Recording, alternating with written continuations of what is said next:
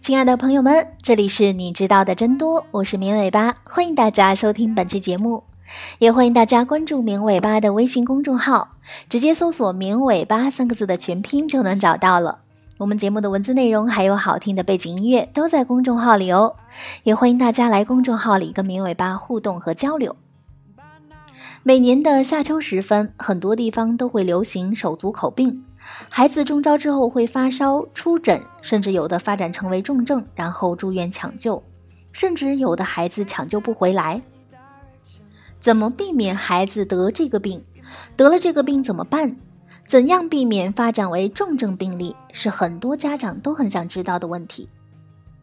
手足口病顾名思义，因为主要表现为手足口腔的疱疹，所以这个病被称为手足口病。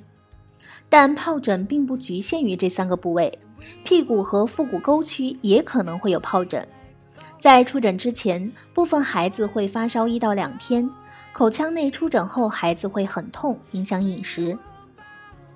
导致手足口病的是肠道病毒，以科萨奇 A 幺六和肠道病毒 EV 七幺为主。目前没有可以用的抗病毒药，所以和普通的感冒一样，手足口病也是对症治疗。孩子发烧了，超过三十九度可以吃退烧药，让他多喝水，喝冰水可以短时间的缓解一下喉咙的疼痛。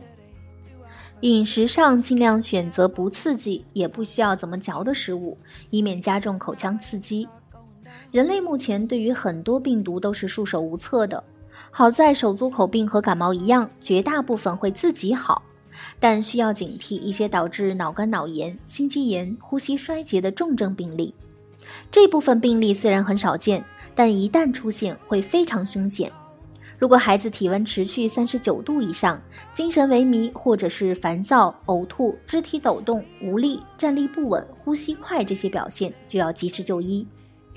因为没有特效的抗病毒药，重症病例到了医院也是对症治疗，比如脑水肿了用脱水剂，呼吸困难用呼吸机。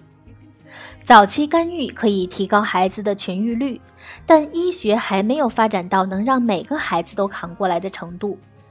大部分的手足口病都是普通型病例，重症病例只是很少的一部分，这是一个好消息。令医生和家长苦恼的却也是这一点，因为在大量会自愈的孩子当中，隐藏着少数几个会有危险的孩子，不得不对所有患病的孩子都提高警惕。孩子得了手足口病，所有家长都期望自己孩子不要发展成为重症病例，但遗憾的是，目前重症病例发生机制还不那么明确，没有办法预防。只知道重症病例主要是由 EV71 病毒引起，所以孩子是否会发展为重症病例，主要跟孩子感染的病毒种类有关，和孩子生病后你做什么无关。另外，如果孩子在三岁以内得手足口五天以内的孩子要特别警惕，因为这是重症病例的高发人群。手足口病一旦发病，没有特效药，也没有办法预防向重症病例发展。家长所能做的是尽量预防孩子被感染，平时注意卫生，让他勤洗手，避免和感染了的孩子接触。一旦感染了，要密切观察，怀疑有重症表现，要及时就诊。因为恐惧重症病例，很多家长和医生也会病急乱投医，给孩子吃中药来预防病毒，或者是用利巴韦林之类的药物来抗病毒，用免疫调节剂来预防重症病例的发生。但这些药物并不会减少孩子患病的机会，也不能阻止病情的发展，反而可能增加孩子药物不良反应的风险。也有些不法厂商利用家长的恐惧心理，用一些完全没用的产品来骗钱，比如手足口病病毒抗体喷剂之类的，根本就不是药品，对病情也不会有任何的帮助。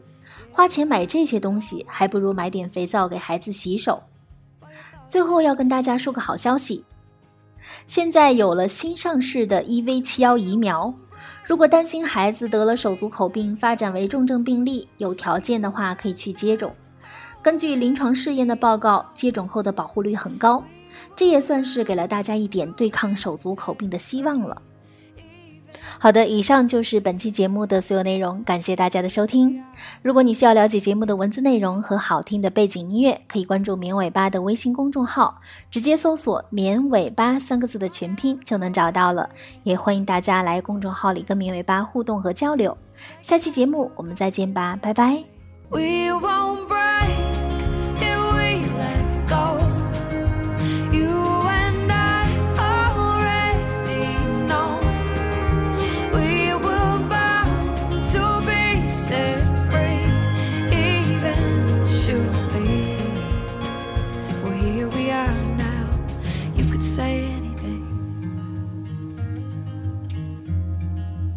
Can say anything. You could say anything. You can say anything. Always say anything.